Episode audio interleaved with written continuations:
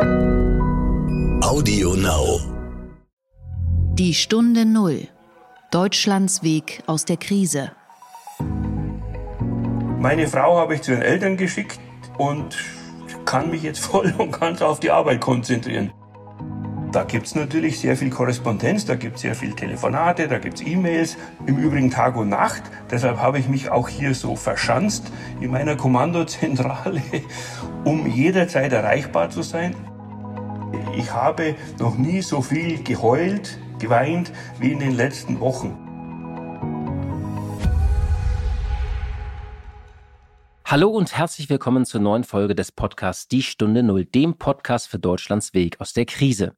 Schön, dass Sie wieder zuhören und mit uns diese Krise, die ja mal abzuflauen scheint und dann wieder eskaliert, besser zu verstehen.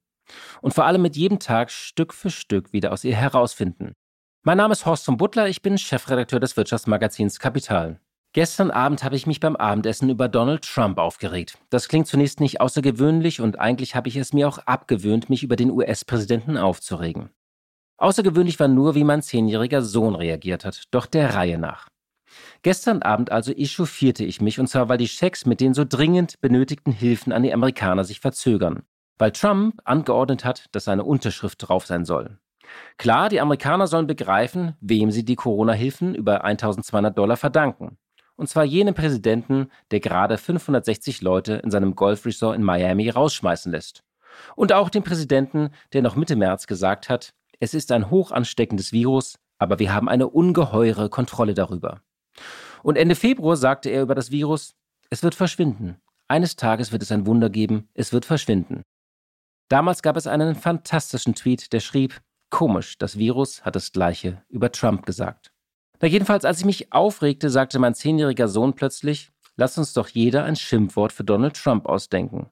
Und es war das erste Mal, dass alle Kinder am Tisch all die Wörter benutzen durften, die sonst streng verboten sind. Der Gedanke zum Tag. Gestern wurde die Öffnung verkündet, oder besser gesagt die vorsichtige Öffnung, denn wir sollen ja nicht zu euphorisch und leichtsinnig werden. Wir lockern uns nicht, wir machen nur Lockerungsübungen. Die Kontaktsperre bleibt. Die Schulen öffnen erst ab Mai, Masken werden nicht verordnet, aber dringend empfohlen und Geschäfte mit einer Fläche von bis zu 800 Quadratmetern dürfen unter strengen Auflagen wieder öffnen. Daneben Buchläden und Autohändler. Was eine seltsame, aber doch typisch deutsche Ausnahme ist für das Land der Dichter, Denker, Ingenieure und Tempolimitgegner. Die 800 Quadratmeter sind übrigens eine Zahl, über die schon eifrig gestritten wird. Viele rätseln, wie sie zustande gekommen ist. Und ich muss bekennen, ich habe gerade nicht nach vier Wochen Selbstisolation den großen Drang, im nächsten Autohaus den neuesten Mercedes zu betätscheln. Auch Bibliotheken, Archive sowie Zoos und botanische Gärten sollen wieder öffnen. Friseure dürfen unter Auflagen Haare schneiden, Restaurants, Bars und Kneipen sollen aber wie bisher geschlossen werden.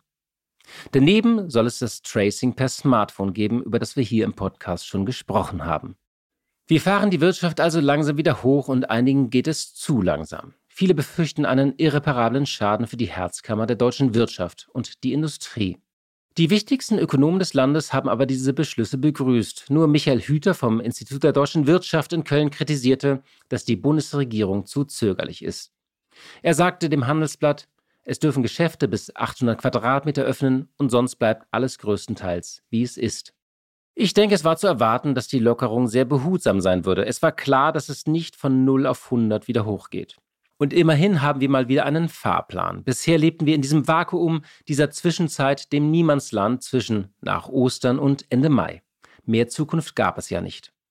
Nun haben wir wieder etwas Sicherheit. Für Teile der Wirtschaft kommt die Öffnung aber im Mai sehr spät. Das wird weiteres Wachstum kosten.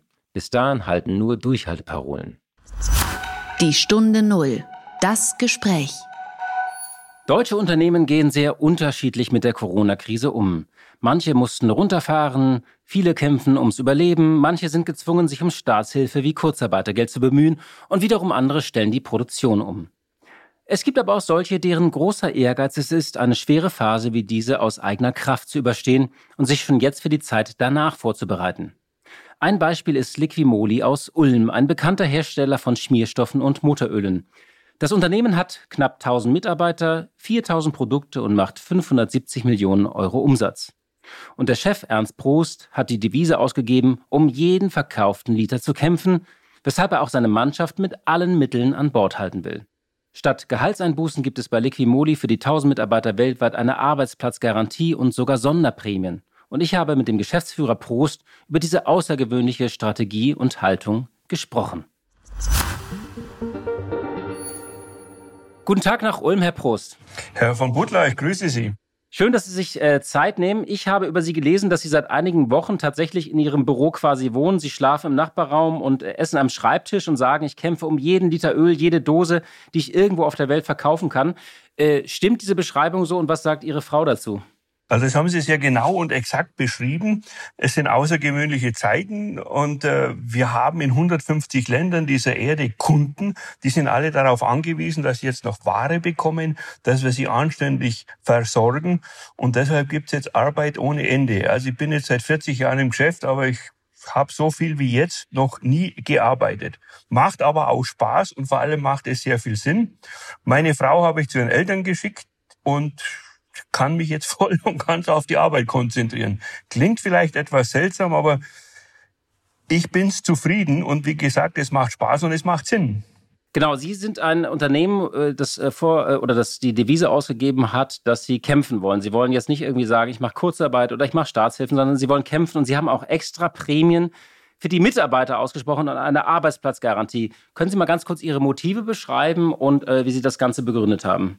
Mein Gott, es ist relativ simpel. Sie haben jetzt zwei Möglichkeiten in einer Krise oder bei einer Katastrophe. Sie können sich wegducken und können um Hilfe rufen und sich beim Staat anstellen in eine lange Schlange, Kurzarbeiter Geld bekommen oder Zuschüsse oder Darlehen oder Kredite oder sonst was. Das ist einfach nicht so unsere Art. Wir sind da anders drauf. Wir wollen das aus eigener Kraft schaffen, das haben wir immer schon so getan. Wir wollen mit eigenen Ideen, mit eigenen Ansätzen, mit eigenen Aktivitäten retten, was zu retten ist. Natürlich trifft es uns auch hart, aber mit ein bisschen mehr äh, Schwung, mit etwas mehr Extrameile gehen, mit ein paar neuen Ideen, mit ein paar zusätzlichen äh, Aktivitäten schaffen wir es auch. Da bin ich mir ganz sicher. Und natürlich brauche ich da die Mannschaft hinter mir, ist ganz klar. Deshalb einmal 500 Euro Corona-Erschwernisprämie, nennen Sie es, wie Sie es wollen, und dann nochmal 1000, also 1500 Euro für jeden, mal 1000 äh, Kolleginnen und Kollegen, da sind wir bei 1,5 Millionen Euro. Das gibt's brutto für netto. So, das ist eine gute Investition in die Kampfkraft unserer Mannschaft. Das ist ja wirklich, äh, also das bekommen jetzt alle mit dem Aprilgehalt ausbezahlt oder äh, am Ende. Das ist mit dem Märzgehalt schon ausbezahlt worden, Herr von Butler. Ich habe da nicht lang versprochen, sondern gleich gemacht. Und ergänzen darf ich, das bekommt natürlich jeder in der ganzen Welt, der zu uns gehört. Da gibt es ja auch Leute in Südafrika, für die ist eine Summe von 1500 Euro ja schon fast ein Jahresgehalt, nicht ganz, aber damit können die schon ordentlich was anfangen. Das gleiche gilt für China, für Spanien, für Portugal, für Italien. Auch Länder, die jetzt von diesem Coronavirus sehr stark geprügelt sind, da kommt es natürlich doppelt und dreifach sinnvoll rüber, dieses Geld. Wie haben denn Ihre Mitarbeiter reagiert? Haben Sie da E-Mails bekommen oder irgendwelche Anrufe? Herr von Müller, ich kriege zurzeit am Tag ein paar hundert E-Mails und Anrufe aus meiner ganzen Liqui-Molly-Familie. Lassen Sie mich erklären, was ich damit meine. Das sind einmal unsere tausend, die auf unserer Payroll stehen. Das sind meine Ängsten, mit denen schaffe ich Teil seit 30 Jahren zusammen. Da gibt schon die Kinder, teilweise auch schon die Enkelkinder, also Familienunternehmen mal ganz anders definiert. Und natürlich kenne ich auch Kunden in der ganzen Welt, auch schon seit 30 Jahren. Ja, und da gibt's natürlich sehr viel Korrespondenz, da gibt's sehr viel Telefonate, da gibt's E-Mails, im Übrigen Tag und Nacht. Deshalb habe ich mich auch hier so verschanzt in meiner Kommandozentrale, um jederzeit erreichbar zu sein, auch um jederzeit selber etwas anzustoßen, selber äh, irgendwo anzurufen und zu sagen, komm, mach noch mal einen Container voll, kauf mir noch mal ein paar extra Mengen ab, egal ob Additive oder Motorenöle. Mir geht es darum, die Fabrik aufrechtzuerhalten, also die Produktion aufrechtzuerhalten. Und dazu brauche ich natürlich auch Aufträge von unseren Kunden aus der ganzen Welt. Die Zeitverschiebung ermöglicht es mir natürlich dann auch rund um die Uhr 24 Stunden lang zum Arbeiten. Und bisher geht der Plan gut auf. Wir produzieren nach wie vor in zwei Schichten. Die Kunden bekommen die Ware mehr schlecht als recht. Das liegt aber auch an Containerverfügbarkeiten, an Lkw-Staus an der Grenze und, und, und. Aber momentan halten wir den Laden noch aufrecht und Stand heute haben wir immer noch ein kleines Plus von 14 Prozent aufgelaufen gegenüber Vorjahr. Und das liegt daran, dass einfach äh, trotz der Krise und obwohl äh, Menschen weniger fahren, äh, Schmierstoffe und Motoröle trotzdem noch nachgefragt werden? Oder woran liegt dieses Plus? Herr von Mutter, wir haben ein großes Glück. Wir sind systemrelevant. Wir haben äh, Motorenöle im Programm, die braucht man. Die brauchen Feuerwehr, Rettungsfahrzeuge, Sankas, die brauchen auch die Krankenhäuser, die brauchen vor allem auch die LKWs. Also unsere Produkte sind wichtig, damit der Laden jetzt auch weiterhin läuft. Na, Motorenöle. Sie können ein Auto ohne Motorenöle nicht betreiben. Das ist unser großes Glück und den Rest machen wir mit Tüchtigkeit und das eben in der ganzen Welt. Es macht sich jetzt sehr stark bezahlt, als wir vor vielen Jahren begonnen haben zu internationalisieren und sind heute, ich sage mal, in 150 Ländern dieser Erde aktiv und irgendwo geht immer ein bisschen was. Und von diesem bisschen was leben wir zurzeit. Das ist ja ganz interessant. Sie sind damit ja auch so ein bisschen ein Seismograph für diese Krise, die in Asien begonnen hat. Äh, dort äh, haben die Länder oft das Schlimmste hinter sich. Europa kämpft gerade noch, scheint aber auch so, so ein bisschen den Zenit erreicht zu haben. Die USA scheinen das Schlimmste noch vor sich zu haben. Wie erleben Sie das auch in den Ländern, also mit Ihren Verkäufen? Sie, ich sage Ihnen jetzt mal auf eine menschliche Art und Weise. Ich habe noch nie so viel geheult geweint wie in den letzten Wochen, weil ich eben nicht nur wirtschaftliche Zusammenhänge äh, zugetragen bekomme, sondern auch die menschlichen Schicksale, die dahinter stehen. Da gibt's Firmen, die seit Jahrzehnten existieren und jetzt dem Untergang geweiht sind. Meine Kunden es gibt Menschen, die sind direkt auch gesundheitlich von dem Coronavirus betroffen. Stellen Sie mal vor, unsere ganzen italienischen Kollegen, die sitzen seit Wochen, sitzen die fest zu Hause. Das gleiche bei uns in Spanien. Bei den Chinesen ging's los, wie Sie richtig sagen. Also das ist ja erdumspannend, was da gerade abläuft. Und überall haben wir die Dimension wirtschaftliche Verwerfung ist gleich Katastrophe und natürlich auch in diesem Zusammenhang die menschlichen Schicksale, die damit verbunden sind es ist, es ist eine Katastrophe. Ich kann das gar nicht anders sagen. Und wir versuchen halt das Beste daraus noch zu machen und in dieser schwierigen Situation für unsere Kunden da zu sein. Ja. Natürlich auch für meine Leute hier in der Firma und ja, das ist gerade der Job. Das heißt, für die Kunden da sein, stunden Sie denen dann auch irgendwelche Anzahlungen oder machen Sie irgendwas anderes, dass Sie Ihren Kunden auch entgegenkommen? So ist es. Also ich bin eigentlich ein recht strikter Mensch, wenn es um Zahlungsziele geht und um pünktliche Zahlungen Pacta sunt servanda, Verträge sind dazu da, um eingehalten zu werden. Aber in diesen Zeiten lockere ich etwas unsere Bedingungen, äh, stunde die Zahlungen, wie Sie es nennen, räume also längere Zahlungsziele ein, gebe auch mal Ware umsonst raus. Da haben wir jetzt eine große Aktion in Deutschland gerade. Wir geben für eine Million Euro Ware an Rettungsdienste, Krankenhäuser, Feuerwehren.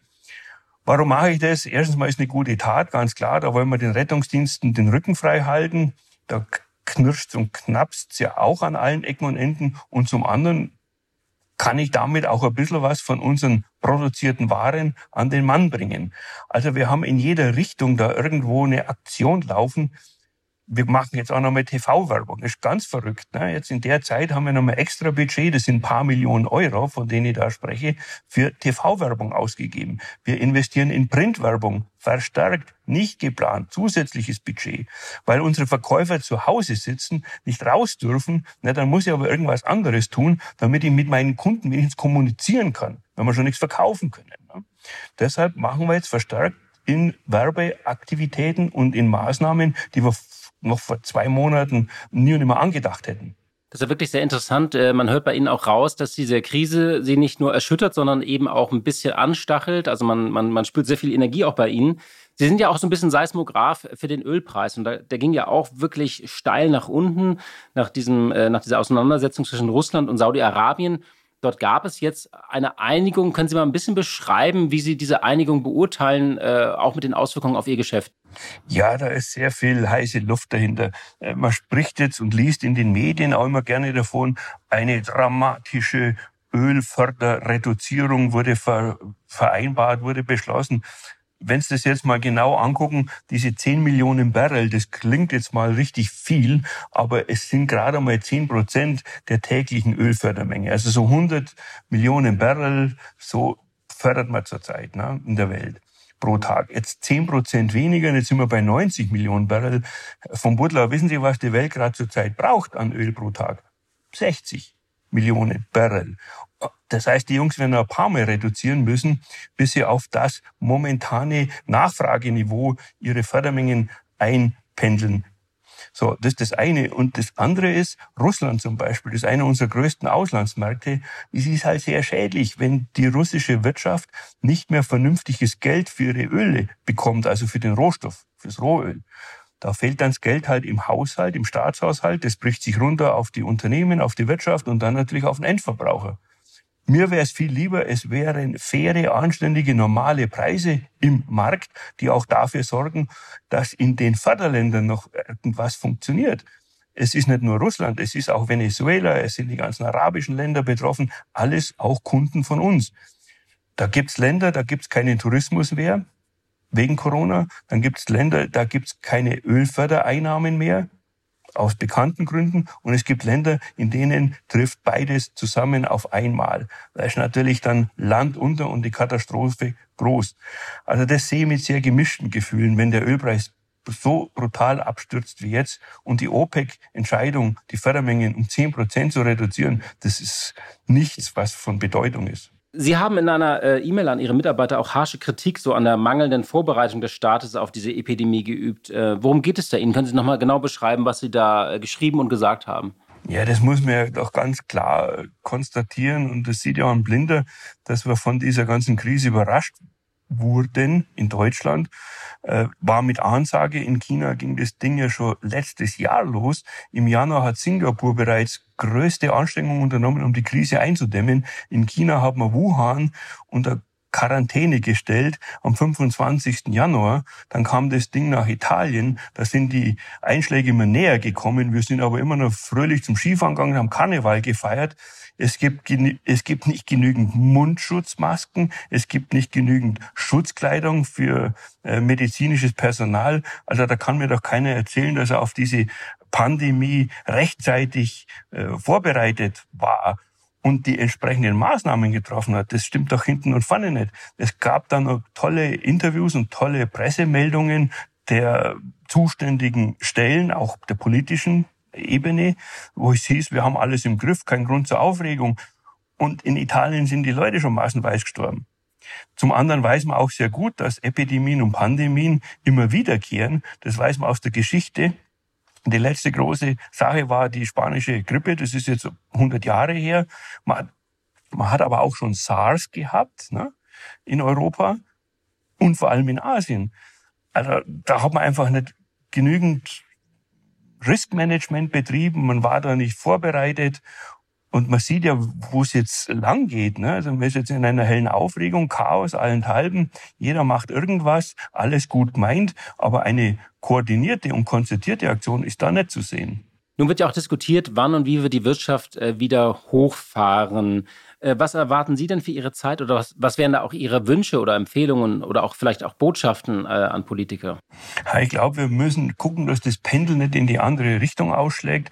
Wir dürfen uns jetzt nicht selber alles kaputt machen durch überzogene Quarantänebestimmungen. Andererseits müssen wir natürlich genau gucken, wann wir wieder aufmachen, damit es nicht zum Ping-Pong-Effekt kommt und dann die nächste Epidemie noch schlimmer wird als die jetzige. Die Gefahr besteht ja auch. Also da braucht es jetzt ein gesundes Mittelmaß und Abwägen zwischen Maßnahmen zur Eindämmung des Virus, aber auch Maßnahmen müssen ergriffen werden, um die Wirtschaft nicht völlig zu strangulieren. Da haben wir auch nichts gekonnt. Ne?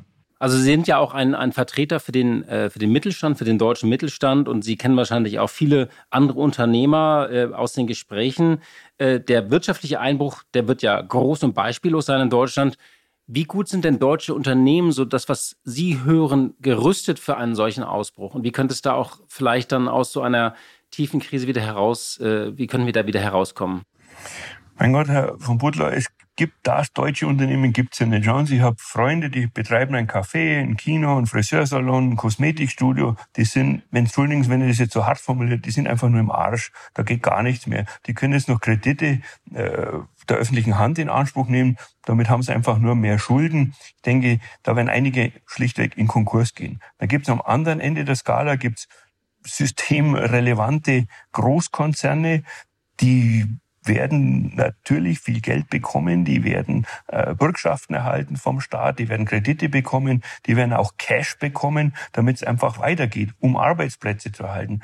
Der Staat wird ein paar Milliarden, vielleicht sogar irgendwo eine Billion neues Geld drucken müssen und in den Umlauf bringen, damit die Wirtschaft wieder in Gang kommt. Ne? Was wir zurzeit haben, ist ja kein Geldmangel, sondern es ist der Mangel an Möglichkeit, etwas zu kaufen und etwas zu verkaufen. Die Wirtschaft besteht ja nicht nur aus Geldwechseln, sondern aus Produzieren und Konsumieren. Und dieser Kreislauf ist gerade unterbrochen. Also ich kann mir gut vorstellen, wenn Lockerungen jetzt wieder äh, ins Spiel gebracht werden, dass man dann einfach wieder seine Pizza holt und zum Friseur geht und in seinen Baumarkt geht, sich ein Auto kauft, sich wieder eine Urlaubsreise bucht und diese Dinge mehr. Davon lebt ja die Wirtschaft, nicht nur von frischem Geld. Der Südwesten ist ja traditionell auch so das Powerhouse der deutschen Wirtschaft. Ähm, wie ist denn da unten die Stimmung, also in Ulm und äh, auch um Ulm herum, wenn ich das mal so ausdrücken darf? Gibt es da auch so eine Anpackstimmung in vielen Unternehmen, so wie bei Ihnen?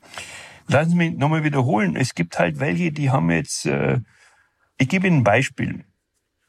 Neu-Ulm ist Bayern. Ulm ist Baden-Württemberg. Dazwischen liegt die Donau als Grenzfluss. Da gibt es eine Brücke drüber. Als wir jetzt in Bayern äh, entschieden hatten, dass die Baumärkte zugesperrt werden, sind die Leute halt über die Brücke gefahren und haben in Ulm, Baden-Württemberg, den Baumarkt besucht. Naja, da, da läuft das Geschäft, da brummt es, da werden Zuwachsraten erzielt, die hat die Welt noch nicht gesehen. Also das heißt, es gibt natürlich auch Unternehmen und Firmen, die jetzt in dieser Zeit äh, nach wie vor funktionieren. Wir selbst zählen ja auch dazu. Ich sagte Ihnen ja, wir haben ein Plus von Januar bis jetzt von 14 Prozent im Umsatz. Das passt überhaupt nicht zum Krisenbild. Andere hingegen sind fertig, die sind platt, die sind im Arsch. Ich wiederhole das gerade nochmal, weil man es deutlicher nicht mehr sagen kann, äh, weil halt ihr Laden zugesperrt wurde. Und man holt die Tasse Kaffee, die im Februar nicht getrunken wurde äh, im Herbst dann auch nicht mehr auf. Ne? Das Geschäft ist einfach weg. Hotels sind zugesperrt. Das wissen Sie ja alles besser, was wir alles zugesperrt haben. Deshalb kann man das nicht alles über einen Kamm scheren und sagen, na ja, wie ist die Stimmung, wie ist die Lage? Es gibt natürlich Regionen, die sind gesünder aufgestellt und es gibt Regionen, die waren von Haus aus immer schon in einer schwierigen Situation. Für die verstärkt sich das Problem jetzt natürlich noch. Sie, ähm, jetzt nochmal auf Ihr Unternehmen gesprochen. Sie sprechen ja sehr oft von, der, von, von Ihren Mitarbeitern auch als, als die große äh, Familie. Ähm, wir, lassen Sie mal ein bisschen über Führung sprechen. Was ist denn, wie führt man ein Unternehmen durch eine so schwere Krise, wo die Szenarien ja auch ganz unklar sind, äh, was passieren wird? Gibt es da etwas, wo Sie sagen, nein, ich rede so wie in jeder Krise oder wie in jedem Boom, ich ändere mich nicht? Oder haben Sie auch ein bisschen etwas äh, sich überlegt, äh, was Sie Ihren Mitarbeitern weltweit sagen? Ja, also wir kommunizieren ja so intensiv wie, wie sonst nie. Ich schreibe jeden Tag an unsere Leute einen Brief. Das Ganze kommt auch auf unsere Homepage. Das Ganze wird übersetzt in alle Sprachen, damit auch unsere ausländischen Familienmitglieder inklusive der Kunden lesen, was ich so denke, was wir machen. Ich glaube, jetzt ist ganz wichtig, in solchen Krisen, das ist auch nicht meine erste Krise, es ist die heftigste, die ich jemals erlebt habe, aber auch in anderen Krisen habe ich das Gleiche getan ganz vorneweg zupacken. Jetzt nicht mehr lang rumdiskutieren, sondern jetzt einfach machen. Dinge entscheiden, Dinge erdenken und umsetzen ohne diese vielleicht manchmal etwas zähen und langwierigen meinungsbildenden Prozesse. Das nächste, was wichtig ist, Vertrauen erzeugen, so dass die Leute wissen, ich habe einen sicheren Arbeitsplatz, mir kann nichts passieren, ich werde nicht entlassen, ich muss nicht in Kurzarbeit gehen, ich habe hier einen sicheren Job. Ganz wichtig, wenn man möchte, dass die Menschen frei und unbeschwert arbeiten gehen können. Und das Dritte ist, Herr von Muttler, wir geben einen Haufen Geld aus, das wir sonst nie ausgegeben hätten, um zu retten, was zu retten ist. Für Werbung, für Kommunikation in jeder Form, für TV-Spots, für doppelseitige Anzeigen, für äh, Spenden an Rettungsdienste und Krankenhäuser. Ich sehe da sehr wohl, wie unser Gewinn dadurch der kommt nicht nur unter Druck, der schmilzt wie Eis äh, in der Sonne. Aber ich weiß es und es ist mir auch egal, uns ist wichtig und mir persönlich ist ganz wichtig, dass wir unsere Arbeitsplätze erhalten, dass wir in der Lage sind, die Firma am Leben zu erhalten. Die Produktion muss laufen. Und dafür tun wir jetzt alles, was notwendig ist. Ne? Und wenn dann am Jahresende weniger Gewinn rauskommt, ja, dann ist es halt so.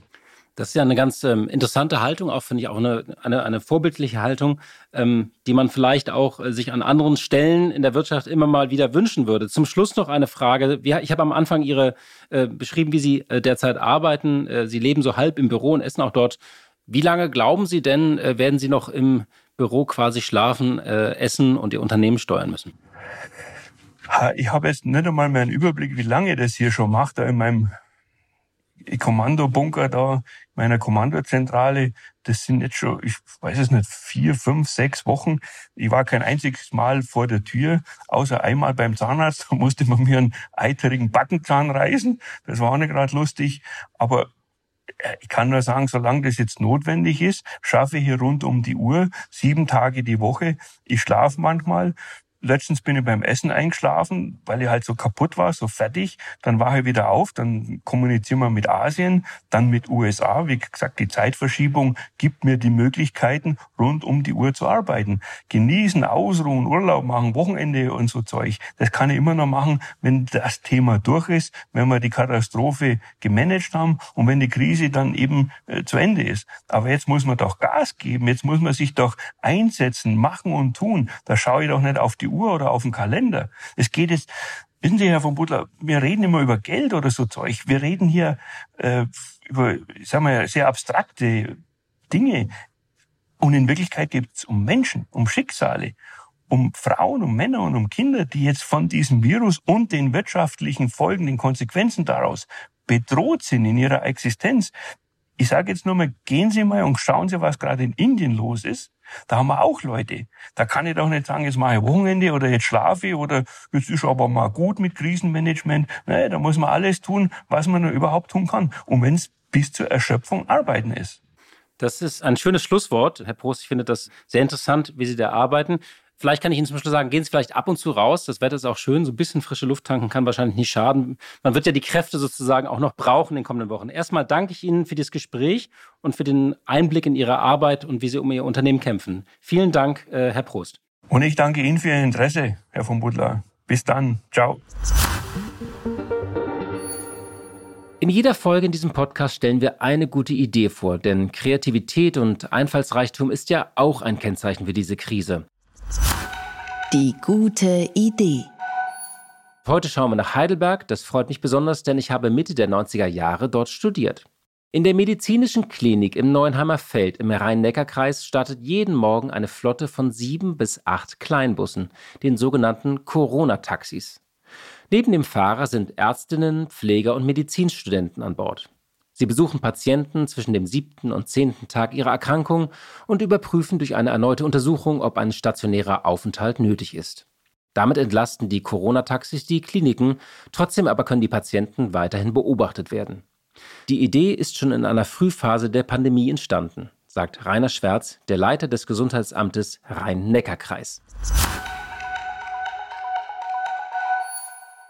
Ja, das Problem, das wir lösen wollten, ist den klinischen Zustand der Patienten zu erfassen, die positiv sind mit Symptomen.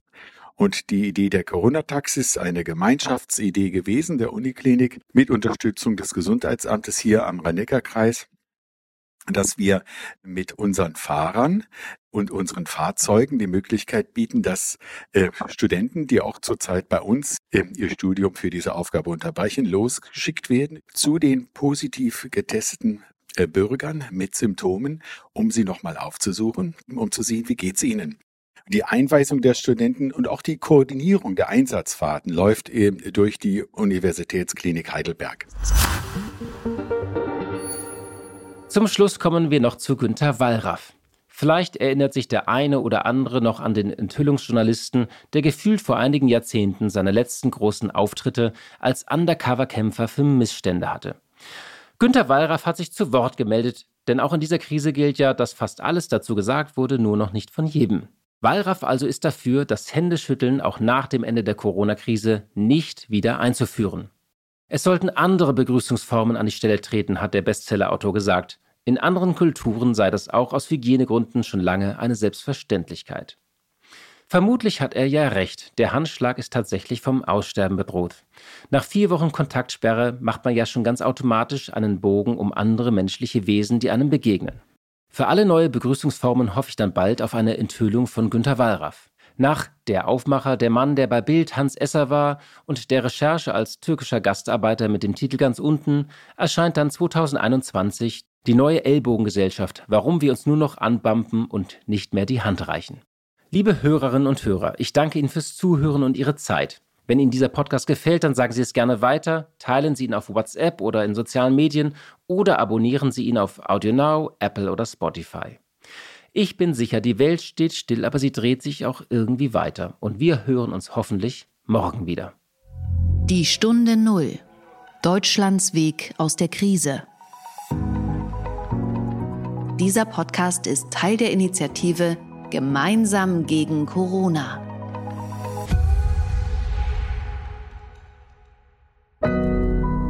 Audio Now.